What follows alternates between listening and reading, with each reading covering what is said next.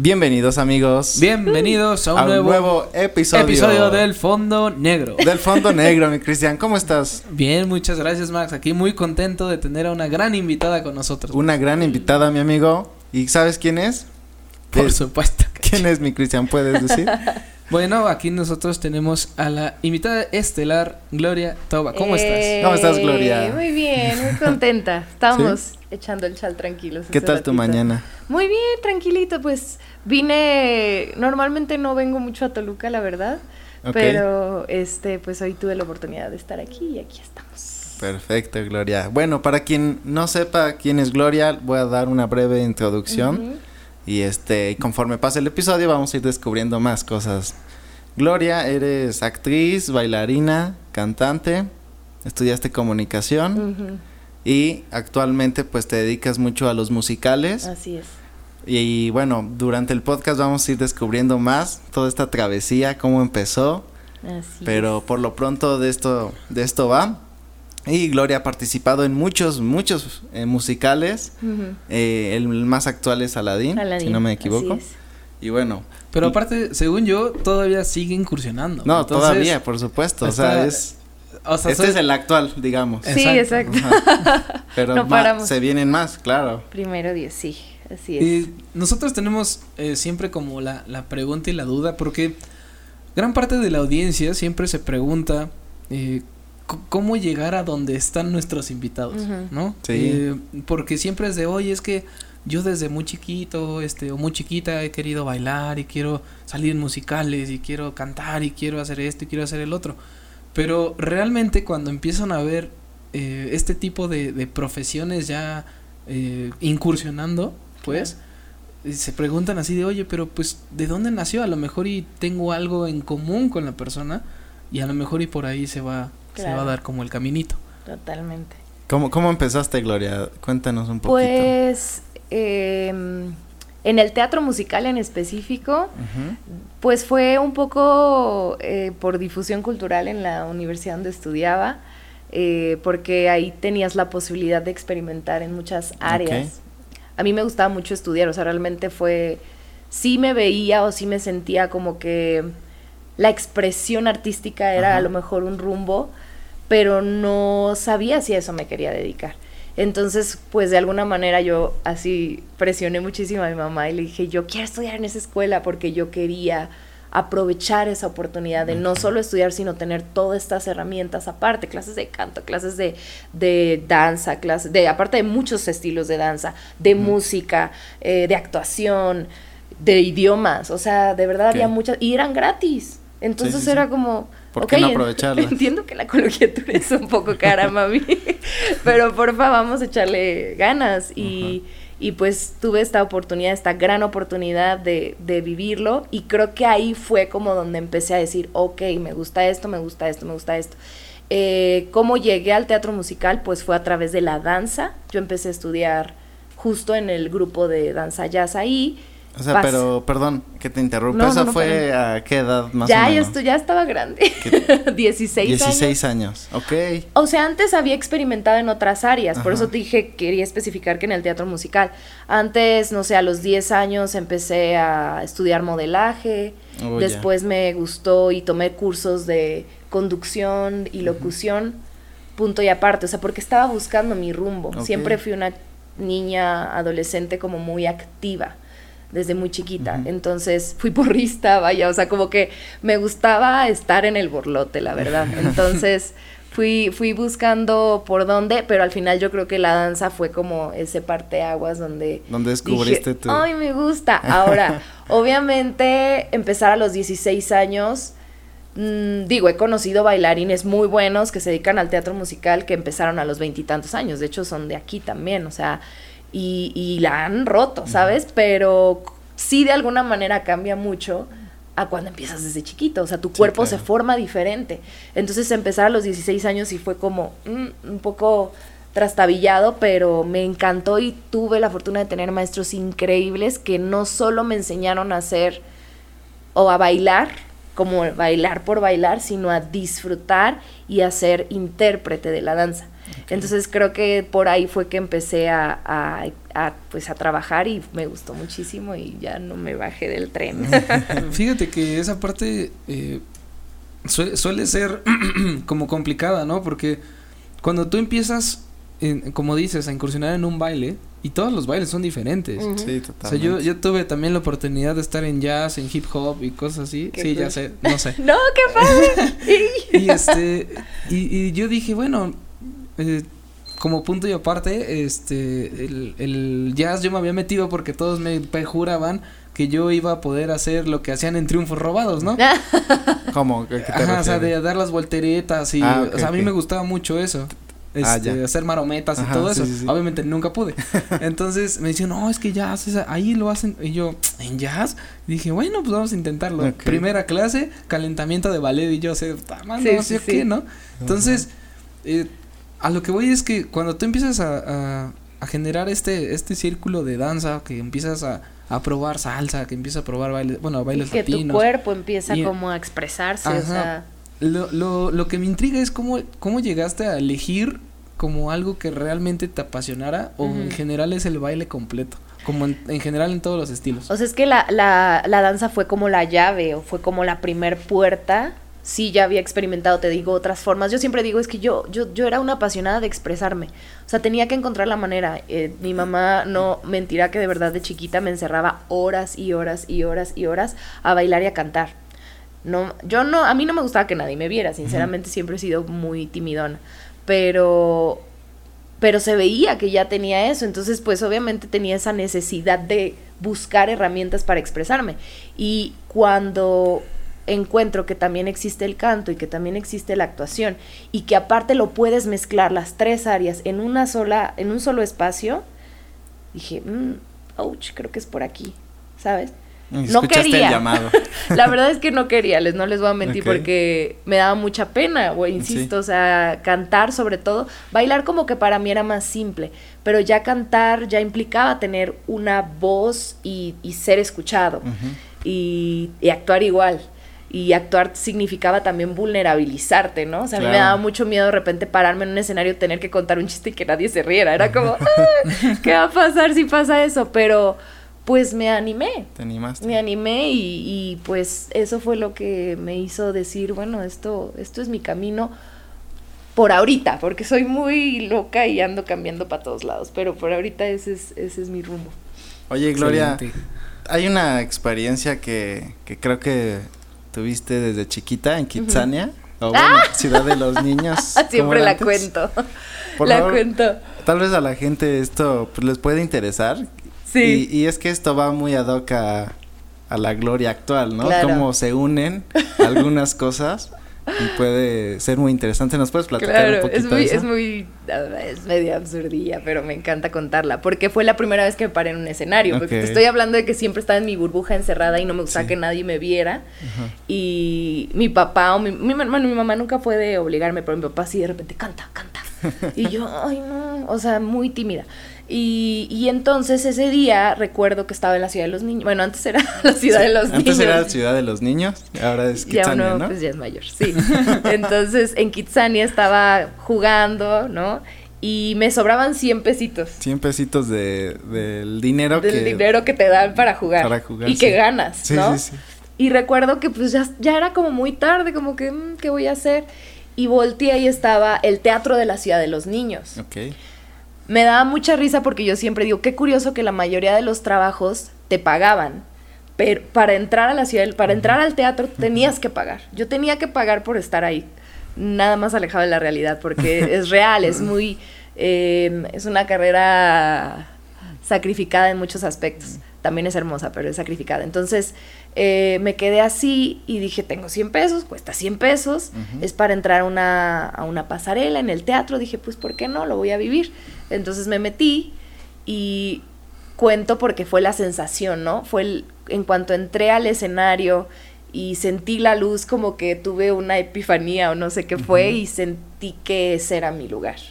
Como- Fue- Como que se guardó en tu inconsciente, Sí, yo creo. Sí, sí, sí. Y estuviste eh, como buscando eh, ese mismo... Esa misma sensación. Esa misma sensación Sí. hasta que lo encontraste, como bien nos Sí. contabas, a los 16 años. Pues un poquito, bueno, por ahí, sí. ¿no? En ese inter, Claro, claro, digamos. claro. A los 16 años ahí en el Teatro de la Ciudad de los Niños. Siéntense, chavos, todos. Me van a ver. No. Sí, sí fue fue como un momento que me como que se guarda Se justamente en tu inconsciente y en tus sentidos, como que se me quedó tan grabado que que sí, probablemente, claro, lo buscó mi mente más adelante.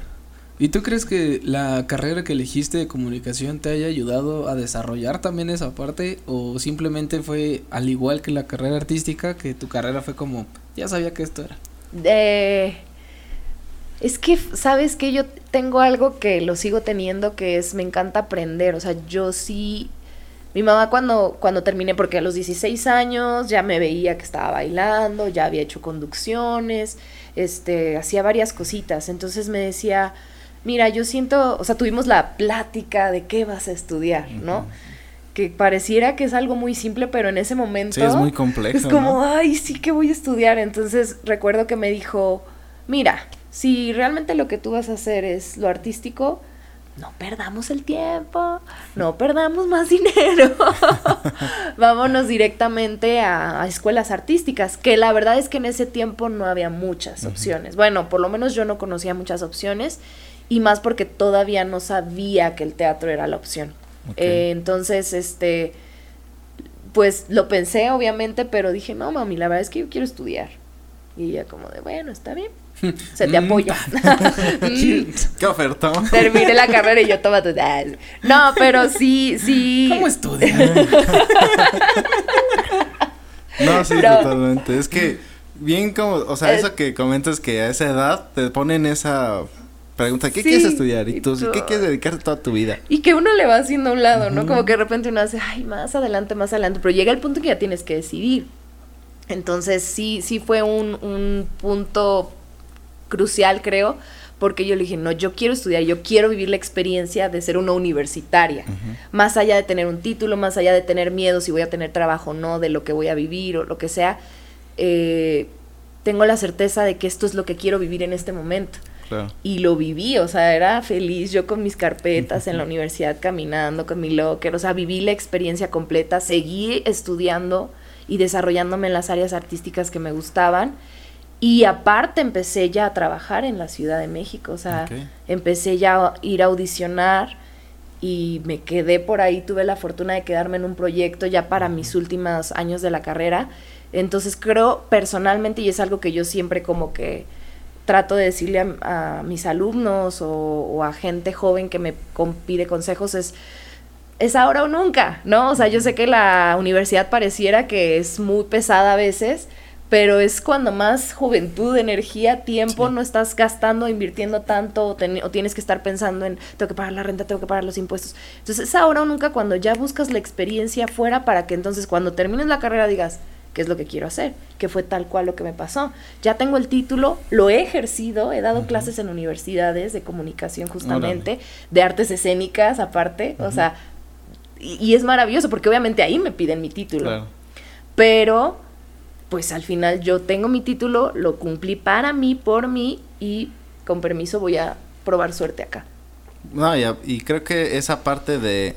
Porque no solamente es estudiar, como bien lo dices, o sea, ya sabías que, bueno, te empezó a gustar el rubro Sí, y empezaste a actuar, o sea, empezaste a, a tomar acción claro.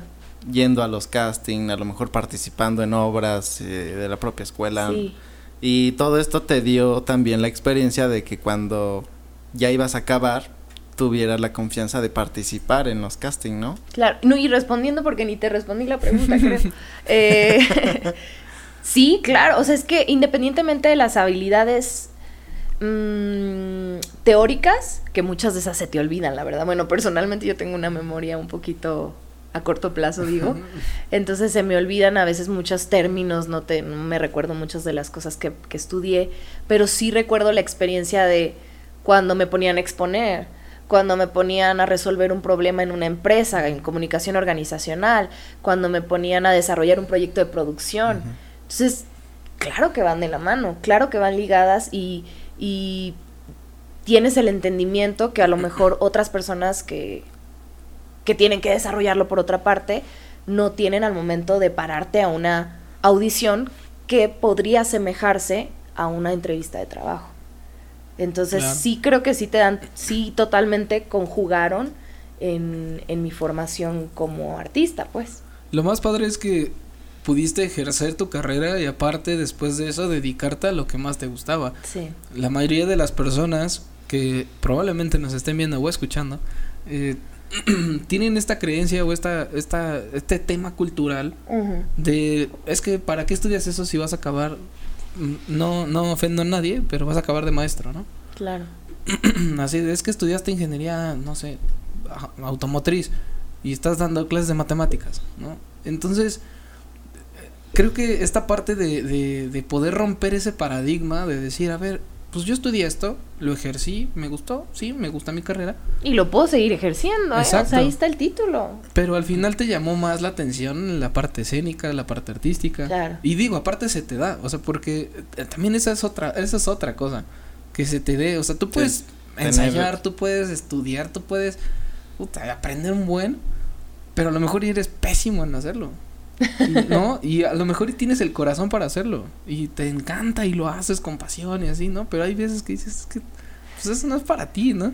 Que, pues, es que siento que eso depende mucho de qué quieres primero, o sea, porque normalmente tenemos como un, o sea, y eso también se los digo mucho a mis alumnos, como, ok, ¿qué tipo de artista quieres ser? O, o porque, ok, yo muero por ser protagonista de esta obra. Eh, puedes romper paradigmas, a veces no te, te puede sorprender algo, ¿no? O sea, hay cosas como, a lo mejor me voy a meter en temas más densos, pero hay cosas como, hay cierto personaje que tiene que tener cierto color de piel, por así decirlo. Y de repente descubres que... Que la sirenita es morena. Claro, o sea, es que lo, lo traje a- a- justo a la mesa por eso. Sí. Pero sí, o sea, realmente de repente Rompiendo puedes romper paradigmas. paradigmas, no, Claro. tú no sabes. Eh, pero creo que tienes que tener la capacidad de aventurarte a tu intuición y a lo que sientes y a lo que te hace feliz o a lo que... Porque al final les digo, bueno, pues todos nos vamos a morir, o sea, o, o tus papás también en algún punto se van a morir y el que va a tener que serse responsable de sus decisiones eres tú y al que le vas a rendir cuentas es a ti cuando te vayas. Viviste la vida que querías vivir, o sea, realmente te arriesgaste en las cosas que querías arriesgarte, o sea, creo que eso va más allá y entonces por lo menos no se queda el hubiera, o sea, entonces para mí tiene mucho valor el intentarlo, ok, que si el talento, que si no, bueno, hay muchas, hay muchas cosas y de repente la vida te puede sorprender y a lo mejor querías ser actor y terminaste haciendo stage management de una obra de Disney, ¿no? Y te encanta y te fascina y te apasiona y tú creías que lo tuyo era esto porque a ti te han dicho que el éxito es estar en la escena, pero resultó que tu éxito era este. Pero te aventuraste y tomaste tus clases, ¿sabes? Y bailas también. Sí, Claro. es, Pero, sí, a- es como parte de intentarlo y ya de ahí te va modificando Claro. todo, ¿no? E incluso hasta las metas, como bien dices, ¿no? A lo mejor no era la meta ser actor, sino era estar en el medio y estar en producciones a lo mejor que amabas, ¿no? Algo así. Puede. Dejar que la vida te sorprenda. La verdad la es que si tú me preguntas hace, no, hace 10 años ya sabía, pero hace 20 años, no sé, cuando estaba esa chiquita que estaba estudiando modelaje, yo quería ser modelo. Y yo quería y quería y quería y quería y, y crecí en una industria en los noventas donde me decían, pues sí modelas padre, pero pues eres morena, pero pues no eres tan flaca, pero pues no eres tan alta. Gracias a Dios hoy por hoy, por hoy pues ya hay mucha apertura en, en ese tipo de, de industrias, pero en ese momento pues para una niña de 10, 12, 14 años que le digan eso, pues Sí. te cierra muchas cosas, pero a mí nadie me va a quitar el impulso de al menos intentarlo. Ahorita ¿no? que tocaste ese tema, creo que es bien difícil entender, como dices, eh, sa- salir como de, de la zona que tú quieres llegar, ¿no? Porque como dices, tu meta puede ser a lo mejor y ser protagonista, ¿no? Ujú. Y te dicen, es que el protagonista tiene que tener estas... Estas características. estas y, y que aparte eso es lo mejor y eso es el éxito, ¿no? Sí, ¿no? Y, o sea, es- cantas muy bonita o bailas muy chido, pero, pero el personaje no eres tú, ¿no? Y creo que esa parte es bien difícil de entender.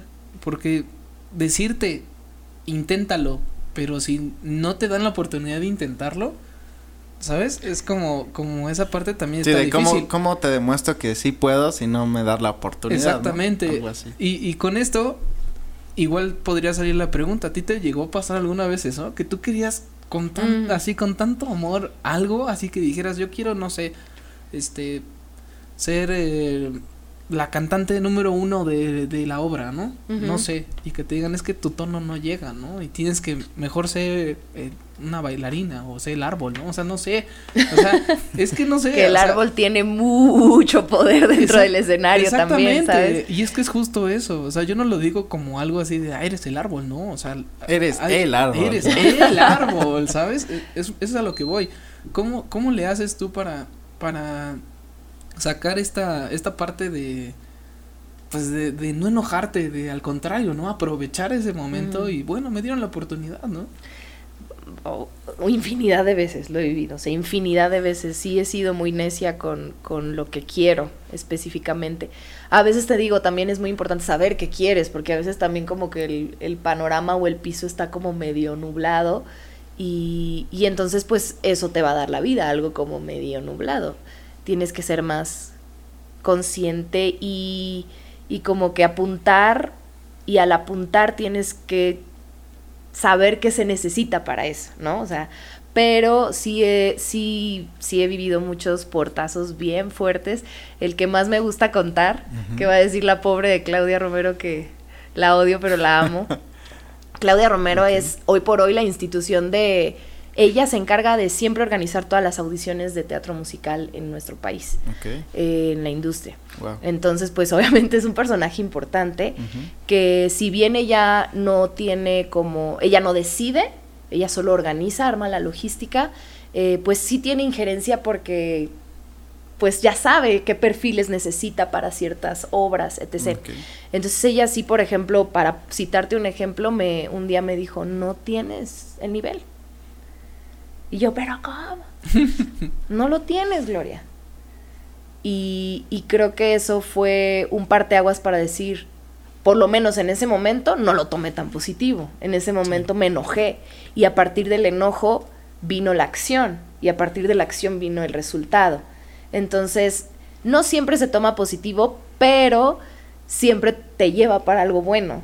O Te sea, ayuda a tanto crecer las puertas, siempre. sí, o sea, bueno, tanto lo malo gracias, como lo bueno. gracias a que lo canalizaste a un resultado positivo. Porque hay mucha gente que... Porque mucha gente pudo sí. haber dicho no. Claro, no, Ah, ya por eso, vas. por eso digo, Y tiene así. que estar sólido el, el pensamiento de qué es lo que quieres. o- para que no te hundan ese tipo de, de a lo mejor Por- respuestas Porque que, va a haber muchas.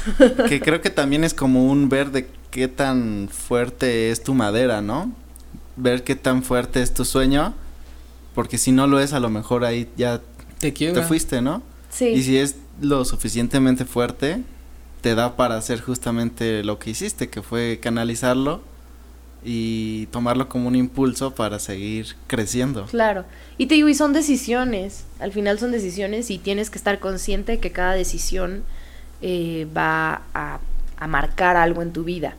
Entonces yo en ese momento elegí demostrarle que, que estaba equivocada y que iba a mejorar en, en mi capacidad vocal y que un día yo iba a poder estar a la altura de lo que ella necesitaba. Entonces para mí ella es así como mi respeto sensei. absoluto porque Sí, dije fue la primera que se animó a decirme no, tú no puedes, cuando a lo mejor yo venía envuelta y cobijada, que se agradece siempre, por gente que me decía, sí puedes, sí la armas. Bueno, el no, el no fue el que catapultó todo realmente. Sí, justo, eh, igual, yo tengo igual una, una experiencia personal en ese sentido.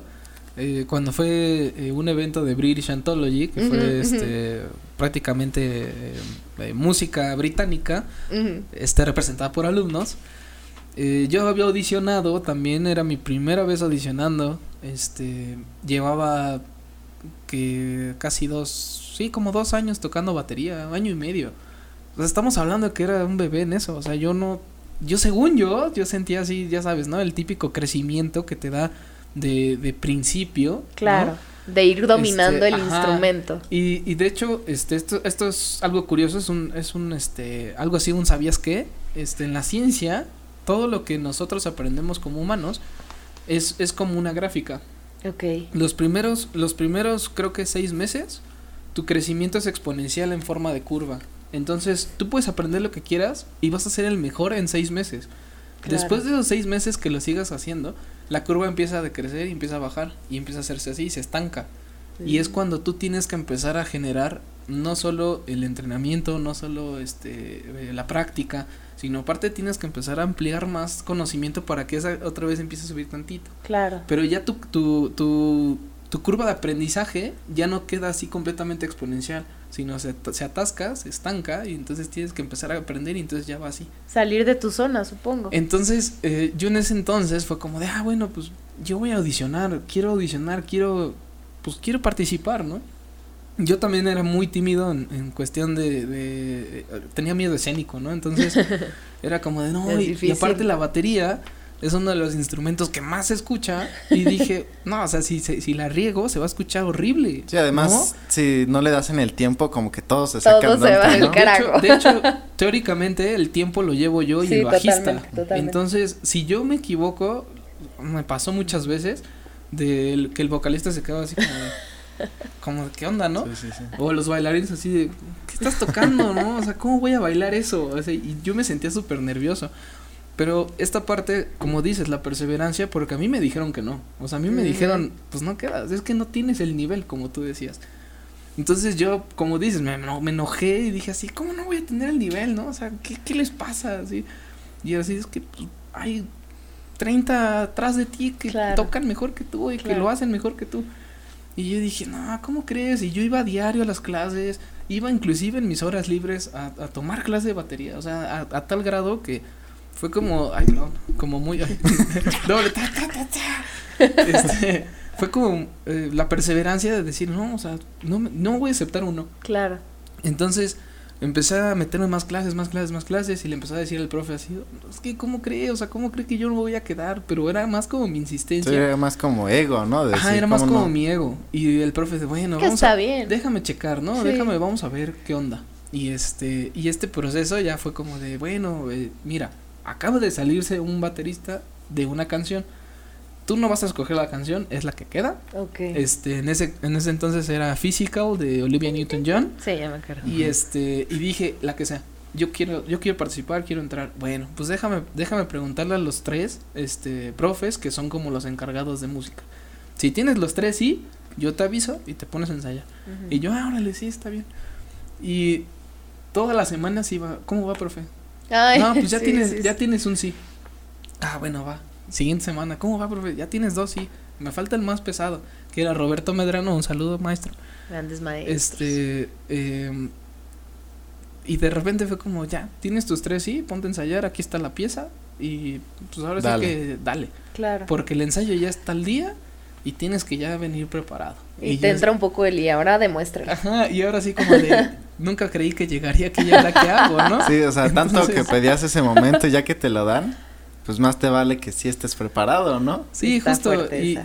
y, y saco este tema porque nos, nos pasa, nos pasa lo mismo en, en, en cuestión de cualquier otro tipo de decisión que te digan que no. Es depende de cómo tú lo tomes, depende de cómo tú quieras luchar por ello. Claro. Y afortunadamente pude participar, estuve muy divertido, estuvo muy interesante, este, y aprendes un buen. Y eso también, este, para todos los que nos están viendo, abre muchos caminos, abre muchas puertas. Porque el siguiente fue el musical de Jesucristo Superestrella, este, donde tuve el placer de conocer a Gloria, y eh, fue como algo así, pum, o sea, porque es que tú ya participaste en, en un, en, un, en un ensamble. ¿No? Entonces ya tienes una puerta todavía más abierta porque ya participaste, ya Claro. vimos que sí puedes. Entonces Jesucristo era de, bueno, Vas. audiciona, ¿no? Audiciona, está bien. Y ya era de, ahora sí quedaste. Y esa sensación de ya quedaste, te dicen el sí, dices, ah, o sea, qué bueno, ¿no? Y entonces te encaminas y dices, va. Es un aliciente, ahí vas y sigues avanzando cada... Sí, todo, o sea, perspectivas. Cuestión Exacto. de perspectivas, absolutamente todo y decisiones. Creo que de eso se basa cualquier éxito. ¿Alguna Siempre hago esto porque digo, éxito es una definición muy amplia, cada quien la, la coloca. ¿Alguna vez te ha pasado, Max? ¿Algo así? Sí, en... Que te hayan dicho que no y tú estés ahí de, de. Ahora sí, Sí. para que te quite. Sí, en...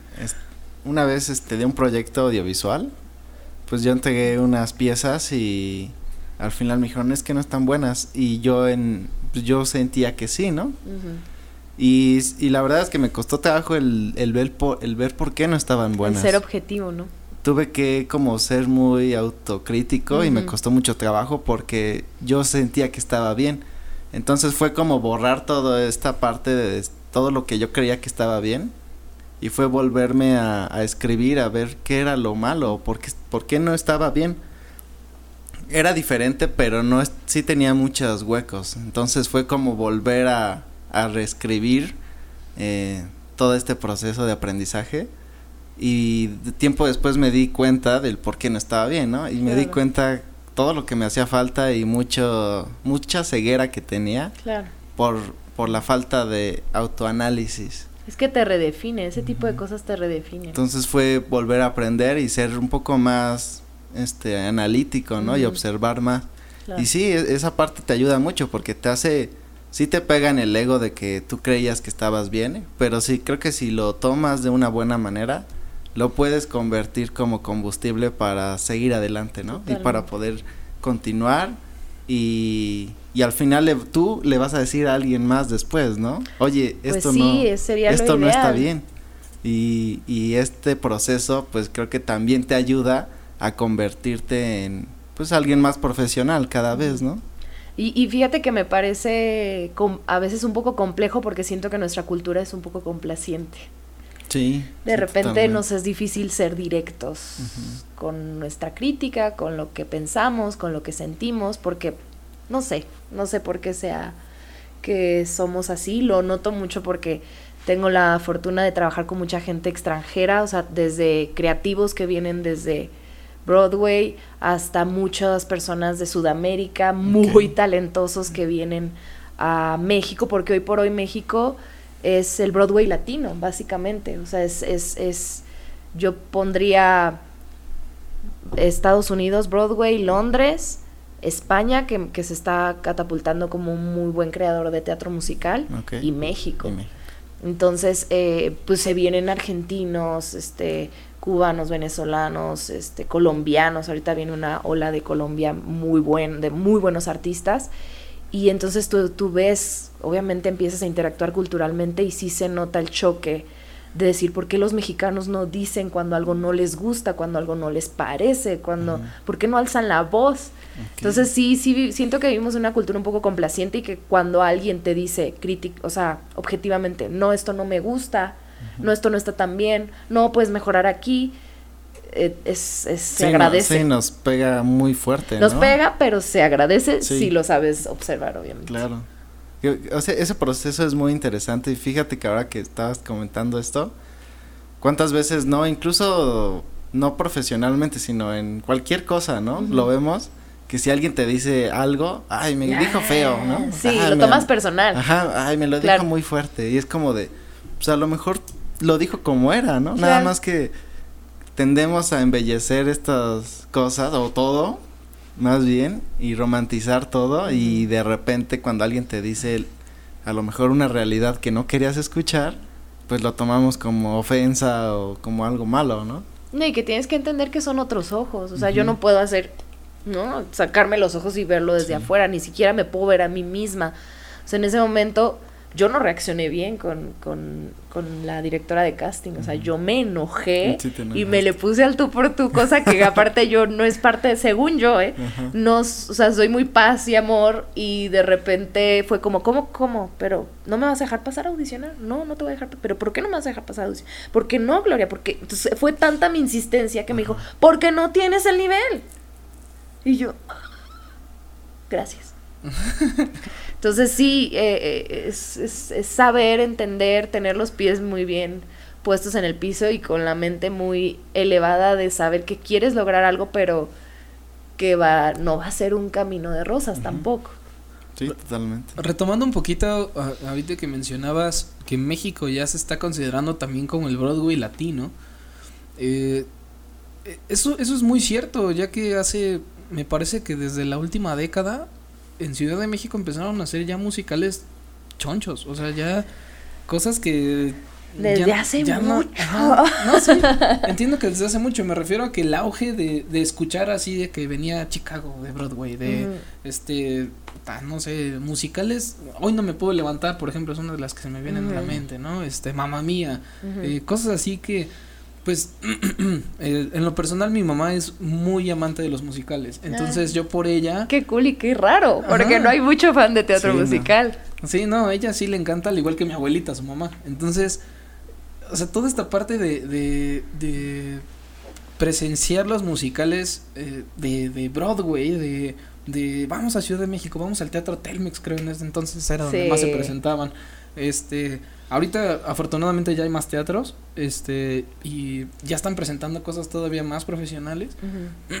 Desde, no sé, he ido también de comedia, he ido de muchas Sí, cosas. teatro de texto, pues. Exacto, pero al final es esa parte de, de que sí ha crecido muchísimo el nivel de las presentaciones que, que, que se, se hacían en ese entonces, a- ahorita todavía sigue con el mismo nivel. Y lo podemos ver por Aladdin en este momento.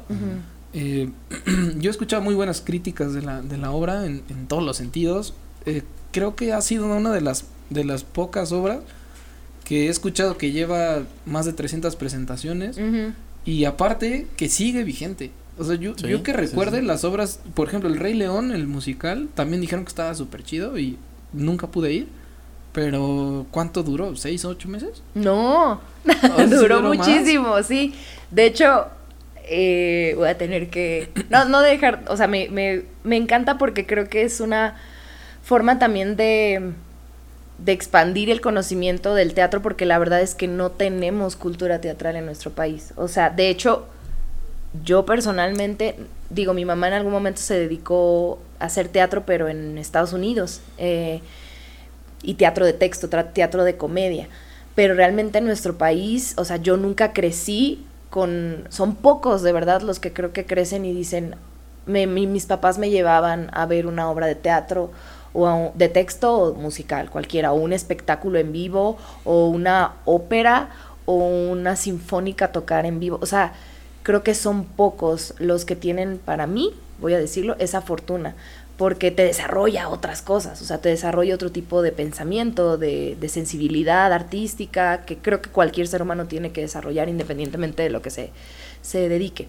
Entonces sí, en México realmente, digo, a lo mejor no, no quiero decir fechas, pero desde había un hombre, un productor que se llamaba, le decían el hombre teatro, que era don Manolo Fábregas, que te estoy hablando de la época de Silvia Pinal, de pues un poquito posteriori a la época de oro del cine mexicano.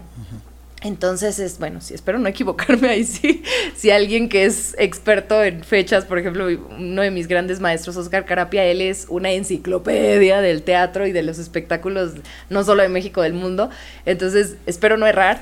Pero don Manolo Fábregas fue el primer productor, si no me equivoco, junto con Televisa en algún momento cuando, uh, en esas épocas de Azcárraga, el jefe, no el hijo, do- que, que trajeron obras muy cañonas a México. Trajeron Cats, trajeron Hello Dolly en su momento con Silvia Pinal, trajeron, no, no voy a decir nombres porque son muchísimas, eh, y con grandes producciones. O sea, yo recuerdo gente, porque yo estuve en Cats, pero en la temporada del 2013 con Gerardo Quiros, y sí había mucha gente que había visto la de, la de Televisa, por ejemplo, y decían, no, es que no manches, o sea, la producción le quedó chiquita a lo que había hecho Televisa. Entonces, realmente el teatro sí se había hecho en gran escala desde hace mucho tiempo, pero repito, creo que no tenemos toda esa información. Entonces, eh, ¿qué pasa? Los productores hoy por hoy eh, tienen que traer nombres mucho más atractivos para el público, mucho más comerciales, slash Disney, ¿no? Y el Rey León, por ejemplo, duró dos años y medio más o menos, casi tres años, que hoy por hoy, aunque la industria es, es está, está, está estable, o sea, como que digamos, no está estable, sino está, tiene un nombre, por eso para mí me atrevo a decir que es el Broadway latino, pues la verdad es que cada vez la industria está más difícil de sostener, porque entonces las producciones tienen que ser más, son más costosas, Disney es más costoso, pero es lo que atrae a la gente. Entonces, eh, sí, eh, hoy por hoy sostener una temporada de 300 funciones es, es lo máximo. Antes daban funciones de martes a domingo, antes tenían mil representaciones.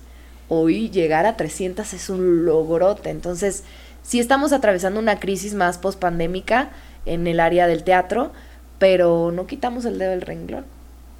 Sí, además, bueno, yo tuve la oportunidad de ir a la de Aladdin. Sí, fuiste. Sí, ah, fui. qué cool. ¿Me viste? Y- ¿Te tocó verme? Y la verdad es que ¿Lo ubicaste? me, me gustó muchísimo, o sea, fue increíble. Yo creo que pocas veces he salido de un lugar así de impactado, así de wow, qué calidad acabo de ver. Y este, y cuando Cristian me dijo, no, pues participa en la Aladdin", dije, no manches, sí la he visto. dije, no, está increíble. Y bueno, también mencionar que apenas fuiste nominada Sí. este como mejor actuación femenina de de reparto, ¿no? En un Sí, sí, musical. Sí, sí. Es algo es un logro increíble también, o sea, porque ahí apenas fue que antier, ayer, Sí, No tiene eh, mucho, El lunes, el lunes salieron las, las hace nominaciones. dos días. Y este, bueno, también reconocer que, que pues felicitarte por esa, esa nominación. También es parte de los esfuerzos que está haciendo el- la comunidad teatral para hacer crecer el negocio porque o la industria. Porque antes no existía, bueno, han existido premios de críticos teatrales, de periodistas, pero los Metro, que son los premios eh, por los que estoy nominada y que muchos también, también están nominados a Aladdin en muchas categorías, eh, tratan de traer esta industria como más grande para que también la gente se dé cuenta de que existe esta industria Sí, y, claro. que, y que son buenos actores y que existe y que existe mucha gente que, que vive de esto y que puedes vivir experiencias como Aladdin, que, que sí, te digo, no aunque son producciones que son traídas de fuera, pues que tienen el nivel y- Claro. y, que, y que los, ac- los actores de este país tienen el nivel para estar en esas producciones. Entonces, pues es lo que se está intentando y por eso para mí, independientemente de la nominación, que obviamente es muy bonito, pues el que los metros sigan creciendo, que estos premios sigan creciendo y llamen la atención, pues es muy importante para, para nuestra comunidad. Para, Sí, pa- totalmente. para los que no saben qué, qué es esta nominación o cómo se logra esta nominación, ¿nos podrías explicar más o menos, o sea, cómo, cómo llegas a eso? ¿Es por toda tu carrera artística? ¿Es por la obra que estás representando en este momento? Sí, pues técnicamente es por la obra que, que se está representando en este momento. Digamos, la obra entra al... col- se coloca en, en el ranking, así como con la Asociación de los Metro, y ya los Metro deciden, ok, tenemos todas estas ta- categorías, vamos a ver en cuál sí vale la, o sea, vales que te nomine, ¿no? Ah. Entonces, básicamente así funciona. Eh, tengo un compañero que, por ejemplo, está nominado en otros premios en eh, como revelación masculina y le digo, tú de revelación no tienes nada, ya tienes 10 años haciendo teatro en México. Me dice, ya sé, bueno, pero me acaban de descubrir. Le dije, bueno, sí, que Sí, él claro. de hecho es el Yago, el que hace Yago, el, el pajarito de, sí. de Jafar. Entonces, eh, es curioso porque sí, yo creo que realmente si fuera por carrera, pues obviamente a muchos compañeros les quedan debiendo esas nominaciones, pero tuve la fortuna de tener un personaje o un porque soy parte del ensamble realmente, pero tengo mis esbozos ahí de escenas y de canciones, entonces o de solos. Entonces tuve la fortuna de estar en un musical que me dio mucho mucha proyección este y pues ya, por eso me tocó esta vez actriz de reparto. Oye, Gloria, un- una pregunta. ¿Cómo es estar en un musical de este calibre? O sea, ¿cómo es? Muy ¿Se ensaya, pesado. ¿Se ensaya diario? ¿Cómo Muy es? pesado, no Sí, tengo vida. Estaría No, padre igual que nos dijeras cómo empezó todo, o sea, cómo, cómo fue desde que tú audicionaste, este, no Pa- sé, ¿en te- Aladdin? Ajá, sí, Ajá. sí. Ok. Sí, que es como el más fresco a lo mejor. El más ¿no? fresquito, sí, porque si te cuento de los Sí. demás no acabamos. Pero de Aladdin, eh, yo estaba en Chicago ya, Ok. eh, estaba eh, trabajando, yo no era parte del elenco titular, por así decirlo, era la banca de, es que me gusta porque es la mejor forma de explicarlo, se llaman swings, ese es el nombre técnico, pero es la banca del teatro musical, o sea, somos los que nos tenemos que aprender todo y cualquier emergencia subes a resolver. Ah, ok. Entonces yo estaba en ese, en ese eh, rango, digamos, o en ese trabajo en Chicago y, y nos, a los primeros que nos avisan, la misma empresa nos dice, bueno, eh, vamos a cerrar temporada pronto. Todo esto todavía no sabíamos la pandemia que se avecinaba. Ah. Entonces iban a salir audiciones para el siguiente proyecto, entonces los vamos a invitar a ustedes. Quien quiera, pues adelante, ¿no? Tienen, no es como que tengamos ventaja, pero sí de alguna manera pues tenemos pues sí, como apertura, ¿no? A, audicionar y no tenernos que formar a lo mejor como el resto, porque sí me ha tocado hacer mis filitas de tres horas para lograr que me escuchen un minuto. O que men o menos de un minuto que te corten la canción antes. Pero entonces bueno eh, audicioné. Principalmente la verdad solo sabía que solo había un personaje primero lo que tienes que hacer es investigar pues, de qué va el musical. Yo no sabía mucho, la verdad, de cómo estaba la representación. Conocía la película, obviamente, pero no sabía cómo estaba representado a nivel texto. Entonces tuve que indagar, pues, qué, qué opciones había para mí. Y realmente solo, pues, es, un es una obra muy masculina, ¿no? El, personaje principal es masculino, el genio, el Jafar. O sea, entonces realmente, pues, la única opción era para un personaje era Jazmín. Eh, o bailarina, cantante en el ensamble. Entonces dije, bueno, voy a audicionar para Jazmín. Audicioné, eh, no les funcioné, ¿no? Eh, y después, pues dije, bueno, pues ya, ni modo, no me quedé. Y me dijeron, no, pero queremos que audiciones para el ensamble. Y yo, bueno, lo voy a intentar. La verdad es que creo que solo Chicago me ha causado así como quiero estar, quiero estar. El resto de mis proyectos me he ido sorprendiendo porque por lo mismo de que yo no tengo una cultura teatral o no tenía una cultura teatral, no sabía la mayoría de los musicales que llegaban, o sea, Cats cuando llegó fue como, ¿y qué es o qué? ¿O qué? Pues gatos, ¿qué? ¿De qué va?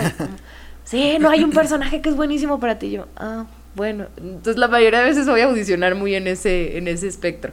Entonces llegué a audicionar así al ensamble, hice mis procesos de danza, normalmente son procesos como de filtros que vas pasando y, y audicioné primero, no sé, danza jazz, tap, cantar, ¿no? Vas pasando. A veces en el primero dicen, mm, no, nos funcionas, bye, pero pues fui pasando y cuando vas pasando es un buen augurio, dices, ok, un pasito más.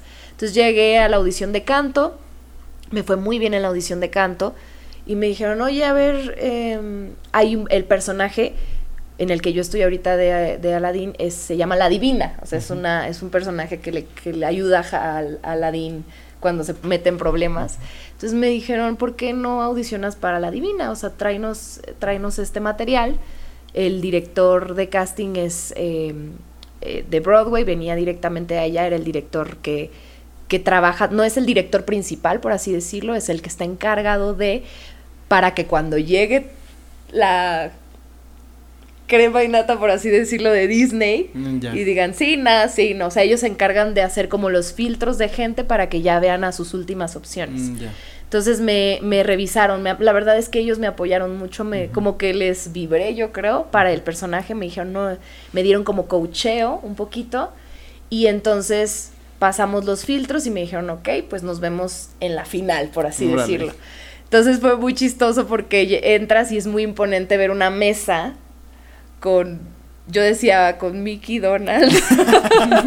me quería hacer esa idea de que para no para no pasarla tan nerviosa, pero pues sí ves a los meros meros de Disney, ¿no? O sea, te estoy hablando de un Michael Cosarín que es este pues a lo mejor voy a pecar, pero pues ha hecho grandes eh, orquestaciones de, de Disney para Disney, ¿no? Que ha estado a un lado de Alan Menken, que es el compositor de todas las películas que tú has visto de niño, o sea, y dices, ah, este señor tiene el mejor oído del mundo y más me vale llegar a la nota. Y está Casey Nicola, que es el creador de grandes musicales, de coreografías, que ha ganado Tonys, que son como los grandes, como los Oscars del teatro musical en, Estados Unidos. Entonces, este, paras ahí y están, no, están, no están con muy buena cara normalmente. O sea, tratan de ser positivos, pero ellos están a lo que van, ¿no? Y, y pues nada, ahí audicioné con ellos, se rieron mucho, dije creo que eso es un buen augurio también de que se están riendo y, y pues les funcioné, o sea, les funcioné y ya cuando salí, lo que sí es que me di cuenta cuando salí que a las demás no les habían escuchado cantar esa parte. Ah, Entonces yo no... Tuviste esa oportunidad de ese sí, fue muy curioso, o sea, salí y les dije, no manches, cuando me pusieron lo de la divina, sí me puse nerviosa y todas, a mí no me pusieron, no, a mí no me pusieron. Y yo, ok, porque aparte todas estamos juntas. Entramos a bailar juntas. Y tú ya la regué. sí. no, pues fue, fue como, ok. Entramos a bailar juntas todas, hacemos grupos, pero al final cada una canta y hace su escena sola. Entonces sí, pues me vieron material ya de la obra y, fue un buen augurio. pero ahí hasta no firmar, casi casi no, no lo sientes seguro. Entonces pasamos esos filtros y me dijeron, te quedaste de la divina. O sea, en ese momento te dije. No, fue como, no sé, no mucho, como a lo mejor quizá una semana, ah, semana y media. La verdad es que el proceso iba rápido. Hay obras que sí se tardan más en escoger, pero hoy por hoy con la tecnología ya las audiciones se han vuelto mucho más ágiles. Ya un mensajito y una llamada ya es, es un buen mensaje. A veces no te avisan, ¿eh? Gracias a Dios he tenido la fortuna de que últimamente pues me he quedado en los proyectos en los que audiciono, pero pero sí muchas veces te quedas sin saber sin saber nada. por qué me quedé no me quedé un feedback nada. Entonces me quedé y ya después nos dijeron las fechas más o menos que tenían estipuladas cotizaciones todo lo que tiene que ver ya con presupuestos y firmar contratos y nos cayó la pandemia. Y tuvimos que esperar como qué un año y cachito para para retornar y para agarrar impulso para abrir la temporada. Ahorita que tocaste el tema de, tus amigos, bueno, de las compañeras. Sí. Me recordó como cuando salías de, clases en los exámenes. Eso te iba a decir. Era así de, oye, no, es que la, la, hoja, la, hoja, de, atrás. Y todos, había hoja de atrás, ¿sabes? No manches, no la vi. Un poco así. Sí se siente así. Pero bueno, fue, fue algo positivo para mí. Sí, claro. Y cuando te hablaron, ¿qué, qué dijiste? No manches. sí, no, pues creo que ya sentía, tenía esa corazonada y dije, ay, qué padre, muchas gracias y pues ya. ¿No? Oye, ¿y esos contratos normalmente son de como cuánto tiempo? ¿Un año, dos? Firmas, le firmas al diablo. Nada, te creas. Indefinidamente. Es broma, jefe. Ah. no, este, indefinido. Tiempo indefinido. El teatro como la vida incierta. Eh, no sabemos, eh, hay una bromita que es te doy tus siete días. Yo tengo que dar un mes para, para avisar que me retiro de un proyecto, o, a veces dos o a veces tres meses, pero por contrato ellos a, los siete días me pueden decir que ya se acaba mi trabajo. Ah, ok. Entonces es, es fuerte porque no sabemos. No o sea, puede durar un mes o puede durar tres años. He hecho temporadas de tres meses, que ha sido la más corta que he hecho y, y bueno, pues así fue. Y he hecho temporadas de un año y medio con giras nacionales. Entonces... Sí, no sabes hasta dónde va a llevarte el proyecto. Literalmente es navegar en, y a ver a dónde nos lleva, ¿no? Exacto. Qué tan lejos y... Órale. Y, depende del público, obviamente. Depende que, que se llene, que guste, que, ¿no? Que la gente vaya. Y una vez que te dijeron, ya quedaste, ¿Cuál fue el proceso? ¿Y después qué empezó? Normalmente, ajá, normalmente digo, en un proceso normal, en este proceso fue esperar, esperar, esperar, esperar así, hasta que se acabara o se tranquilizara un poco la pandemia, pero normalmente el proceso es a lo mejor firmar, después eh, inmediatamente te hacen toma de medidas, porque ya comienza el equipo de vestuario y de pelucas y de maquillaje a, a trabajar, es impresionante la cantidad de personas que están involucradas en un espectáculo, por ejemplo, como Aladdin, pero todos tienen su, su crew muy fuerte. Entonces sí, vestuarios, sobre todo este tipo de, por decirlo, franquicias que vienen de Estados Unidos, porque traen, o sea, yo cuando llegué a la prueba de vestuario o a la toma de medidas era, no te puedo decir, racks y racks y racks de vestuario vestuarios impresionantes con Swarovski, literal, o sea, todo con telas que traían de Turquía y de no sé dónde. La mayoría de estos vestuarios ya fueron usados, fueron usados por el tour de Estados Unidos, porque se compró la franquicia de Estados Unidos del tour. Entonces, es un, es un tema y te visten y te checan cada detalle, que si la peluca te queda, que si no, o sea, de verdad eh, son muy meticulosos, sobre todo es una producción enorme, ¿no? Sí, cuida mucho el detalle. Eso a nivel actor. dicen que yo no lo vi, pero dicen que llegaron como 10, 11 camiones con la escenografía y la utilería. Montar todo eso para los técnicos, pues es un tema interesante. Son, son producciones muy cañonas. Entonces sí, normalmente ese es el proceso de comenzar a armar como el, lo que cada personaje necesita y después ya empiezan los ensayos eh, coreográficos, vocales y actorales, dependiendo de lo, cuál es tu participación en el show. Eh, específicamente Aladdin fue un montaje express, en un mes nos montaron todo, normalmente es una temporada regular te tendría que durar dos meses el ensayo, pero aquí fue como, ya perdimos mucho tiempo en pandemia, vámonos rapidito. Literal en una semana montamos el primer acto. O sea, muertos. Eh, y de ahí pues ya arrancan lo que serían previos, que son como ensayos generales con público para empezar ya a, pulir la coreografía, a pulir todo, y ya de ahí viene el estreno y de ahí viene la temporada hasta que dure. Y oye, y ese proceso, mientras estás en el musical, eh, la, en la parte, no sé, familiar, personal, te mm. desapareces, este, tienes un día, a mi madre, que no la veo casi, pobre. Digo, hablamos diario, pero sí, no, pues es, es muy difícil porque primero cuando estás ensayando, normalmente ensayas de lunes a sábado. De lunes a sábado. De 9 de la mañana, pon tú a 6 de la tarde. Mm. Tienes un lunch, o sea, un horario a lo mejor como normal. Eh, pero después ya cuando estrenas, eh, tienes la obligación, por lo menos esta temporada, de estar los días de tus funciones y si se requiere para publicidad, si se requiere para otros ensayos, cuidado de... O sea, me han hablado incluso para prueba de vestuario otra vez, para revisar si falta algo, cositas así.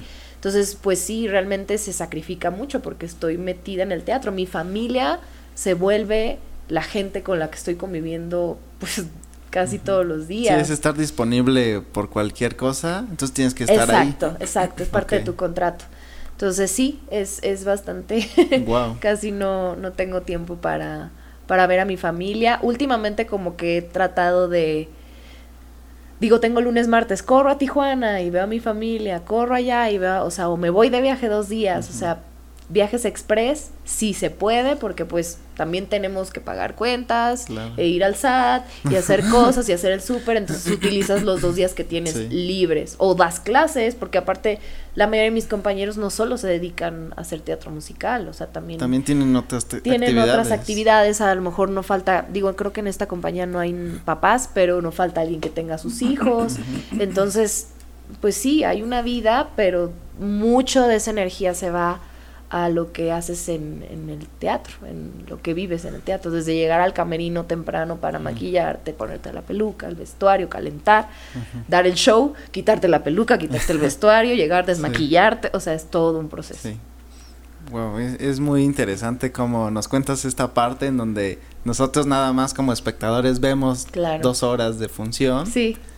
Pero todo lo que hay detrás de eso es como todo un mundo, ¿no? Es un día a día, es eh, sacrificar muchas cosas, es un proceso de años que le llevó llegar ahí. Exacto. El que sigue después, ¿no? Uh, el que sigue después es la pregunta del, del millón siempre, de, y más cuando te cortan una temporada.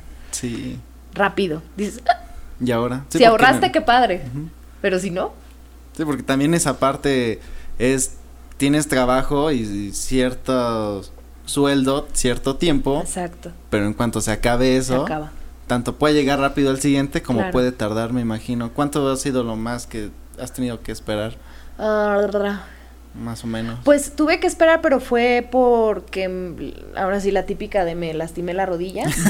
sí, tuve que esperar. Terminé la gira de Cats y la temporada de Cats en el empezamos en el 2013, terminamos en diciembre del 2014, entonces en de enero a 2015 a no porque todavía hice algo. Es que hice shows, ¿no? O sea, de repente se hacen cositas, que te salen trabajitos, ¿no? Huesos le decimos en términos populares. Pero sí, quizá a lo mejor seis meses. No, estoy exagerando. La pandemia fue lo más largo que tuve que escoger. Pero no, como quizá tres meses. Es, es, es, mira, si ya lograste conectarte, no falta trabajo. Va, va saliendo. Sí, de lo que sea, ¿eh? De, de lo que sea puedes dar trabajo, digo, puede salir trabajo. He hecho botargas, he hecho flash mobs en centros comerciales, este, he cantado, hace rato platicaba con mi mamá, ¿no? De que, ay, me acuerdo cuando hice coritos para Emanuel, ¿no? Un día que grabaron un especial navideño con Emanuel y fue bastante interesante verlo, verlo a performear, es muy, muy divertido y yo bailando atrás con ah, él y haciendo, uh, ¿no? Entonces, de todo, de todo. O sea, gracias a también es una carrera que al, al tener tres áreas expuestas, canto, actuación, baile, pues obviamente puedes incursionar en muchas cosas, hasta de extra, o sea, de todo se puede hacer. Entonces, trabajo no falta para el que quiere trabajar y para el que quiere buscarle. ¿Te, ¿Te, ha pasado que en algún momento en el que, bueno, ya nos has contado algunos, pero si hay más, en donde veas a alguien que admires mucho y digas, "Ah, voy a trabajar con esta persona. Hay muchas personas. Bueno, O que, "Ay, lo vi Eh. en la película de tal y ahora voy a estar ahí o no sé. Pues Lola, Lola Cortés es un referente del teatro en nuestro país. Entonces, cuando me tocó trabajar con ella, sí fue como. ¡Ah! No, y le, sí le pedí la foto y todo. Ok. Me tocó también, no sé, con Francisco Céspedes, con Lila Deneken, con Manuel Andeta, Olivia Bucio. Es que trabajo con muchas personas. Em, como aparte, pues yo era mucho de ver la tele, la verdad. ¿no? Entonces, como que de repente ver a mis actores de televisión favoritos y estar actuando con ellos. Sí, es, es, es este. No sé, por ejemplo, una de mis mejores amigas hoy por hoy, Naidelin Navarrete, eh, cuando la conocí por primera vez en una audición, yo, es la mala de amigos por siempre. la que estuvo con Belinda todo este, ¿sabes? O sea, como que sí te pasan muchos de esos momentos y es muy, sí, pues vas por buen camino. ¿sabes? Además me imagino que también te da con más confianza en ti de decir, ya estoy con estas personas que admiraba claro. y es por algo, ¿no? Y Y les aprendes, Y les porque de repente te das cuenta que una Lola tú la ves así, siendo jueza, academia, no sé. Y, ay, ¿qué onda? Y es toda loca y dices, En otras facetas, ¿no? Sí, que, que, o sea, ver la intimidad de las personas más allá de lo que eh, muestran en un escenario o en, o en una pantalla es, es eso, eso para mí es lo verdaderamente enriquecedor, aparte de lo inspiracional que es ver a alguien. ¿no? Sí, por supuesto. Oye, en el medio artístico, ¿cómo manejas el desapego emocional? Porque. Sí, porque realmente, eh, digo, yo, yo viví esa experiencia casi ocho años con la misma familia, como, como se les dice, cuando pues estás con las mismas personas. Que ya ni ya te peleas, te revuelves a recontentar. Exacto, o sea, son musicales y ensambles con las mismas personas todo el tiempo, todo Sí. el tiempo, y de repente es de, "Ugh, ya me tengo que ir, y ya nunca voy a volver, y entonces ya no los voy a ver, ¿sí me explico?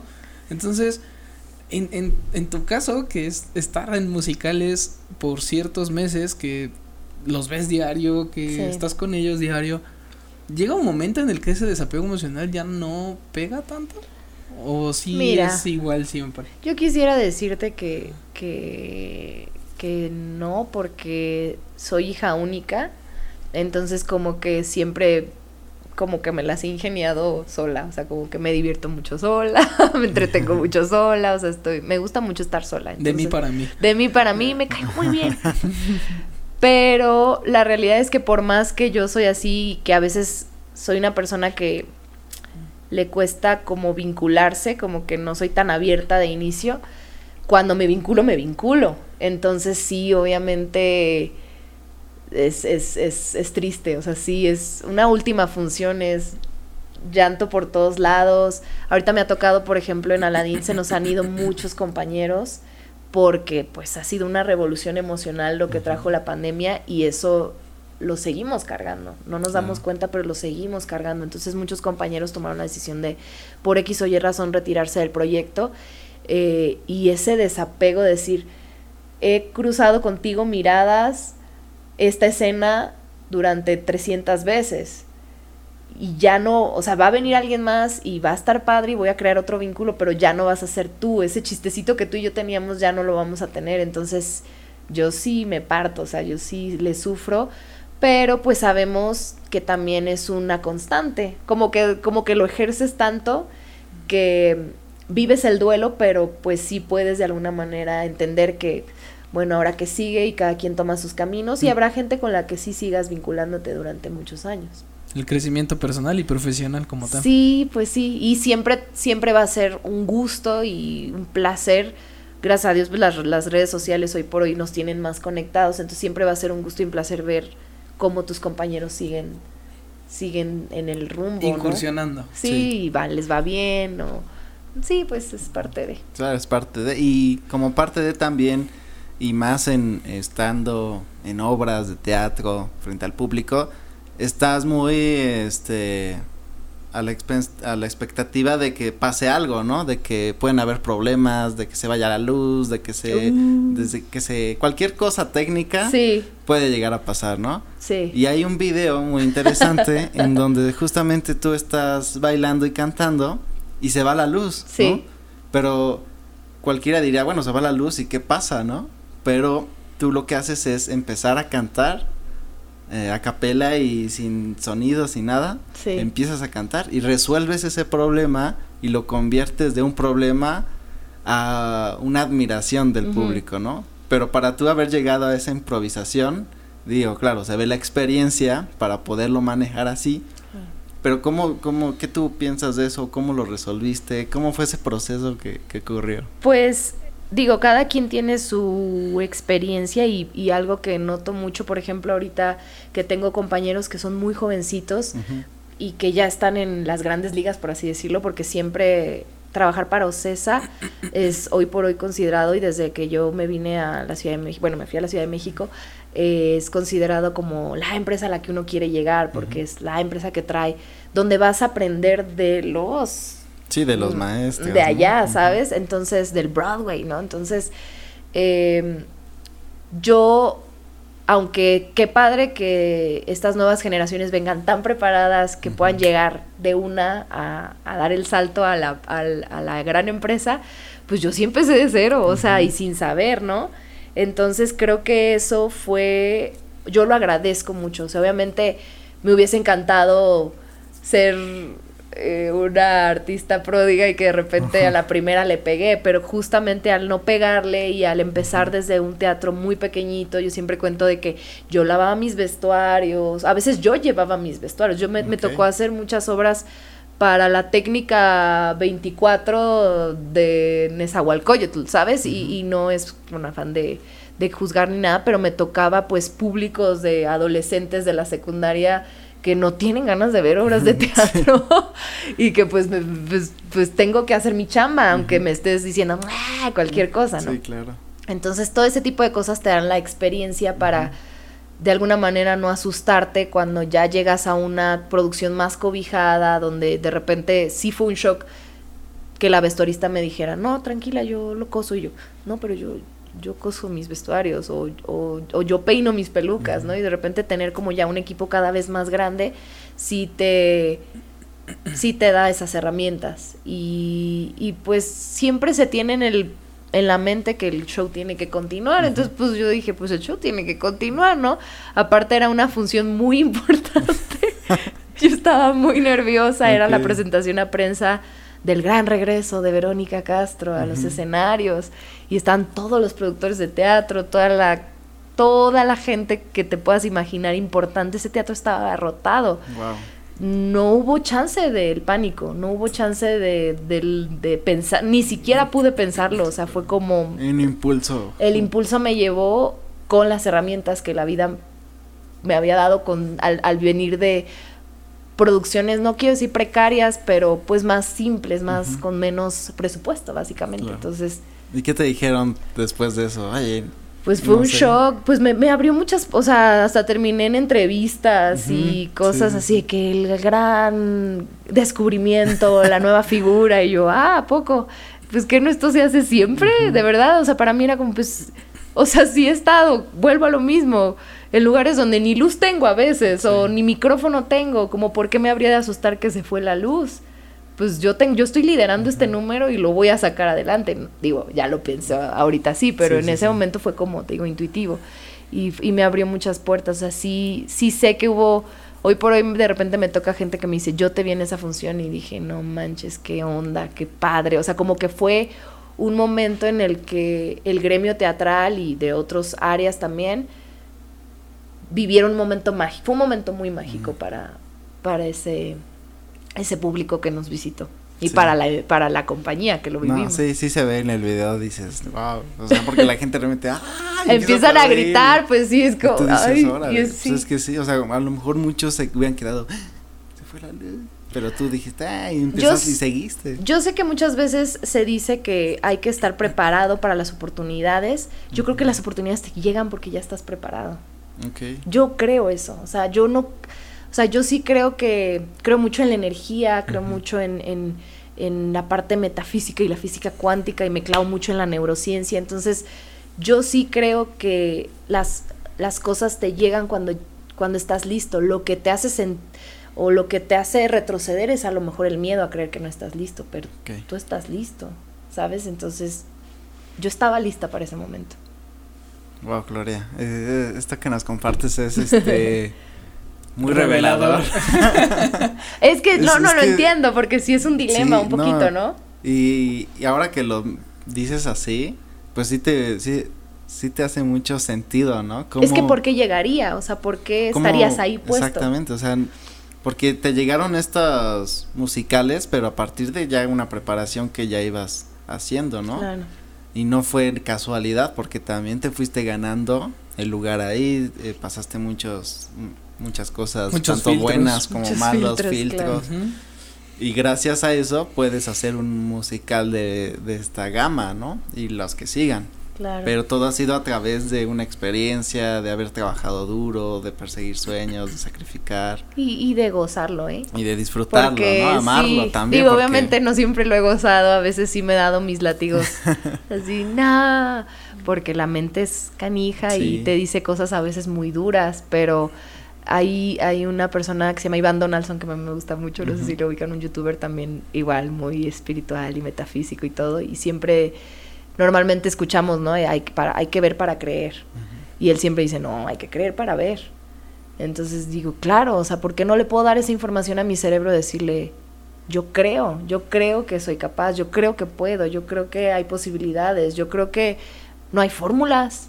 ¿Por qué tendría alguien que seguir la misma fórmula que yo seguí o la misma fórmula que alguien específicamente siguió si somos personas absolutamente y completamente diferentes? Claro. O sea, mi experiencia no es, ni por más que seamos hermanos, ¿sabes? Sí, sí, sí. No es la misma, vemos la vida de formas completamente diferentes y la percibimos y, y la interactuamos de formas diferentes. Entonces, ¿por qué no crear una realidad a partir de eso?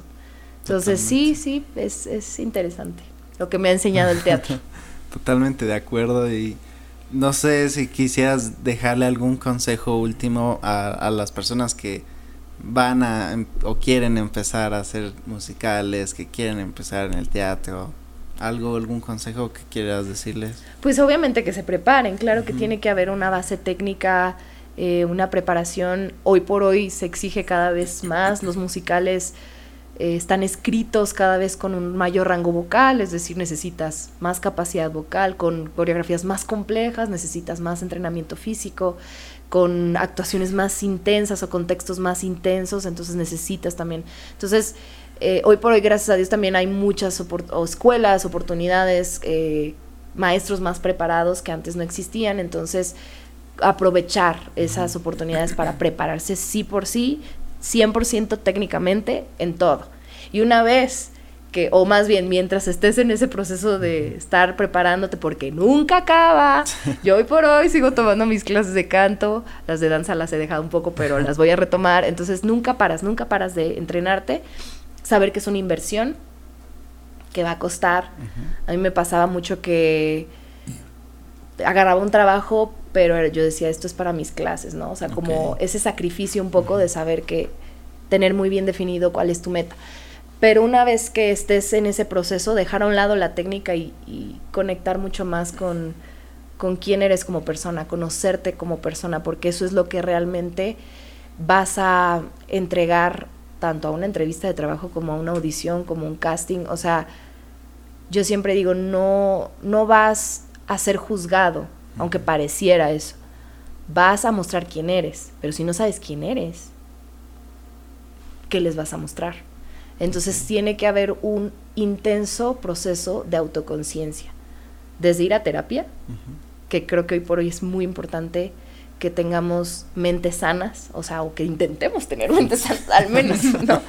Entonces, desde ir a terapia hasta encontrar algo que te, que te genere paz y, y que te genere estas, estas cuestiones. Yo medito, yo hago yoga, no necesariamente tiene que ser eso, puede ser a partir de la música, que encuentres un proceso donde entras en la zona y que te pierdes, pero ese tipo de cosas que te, que te hacen cuestionarte y que te hacen enfrentarte y que te hacen conocerte, esas creo que son esenciales para crecer como ser humano, primero, y como consecuencia como un artista. Wow. Creo que eso Ufa. sería mi, mi consejo. Es, es bastante amplio, pero... No, es un No, gran estuvo consejo. súper bien. Pues yo creo que no queda más que agradecerte, Gloria, por haber venido, por haberte dado el tiempo. No, Sí, muchísimas gracias. Eh, Gracias a Y sobre todo, pues, a- habernos platicado un poquito de todo lo que, lo que has hecho. Muy platicón, una disculpa.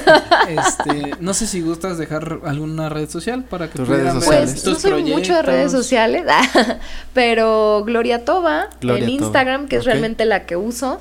Eh, y pues proyectos realmente ahorita voy a estar enfocada en Aladdin eh, y pues no sé, lo que venga.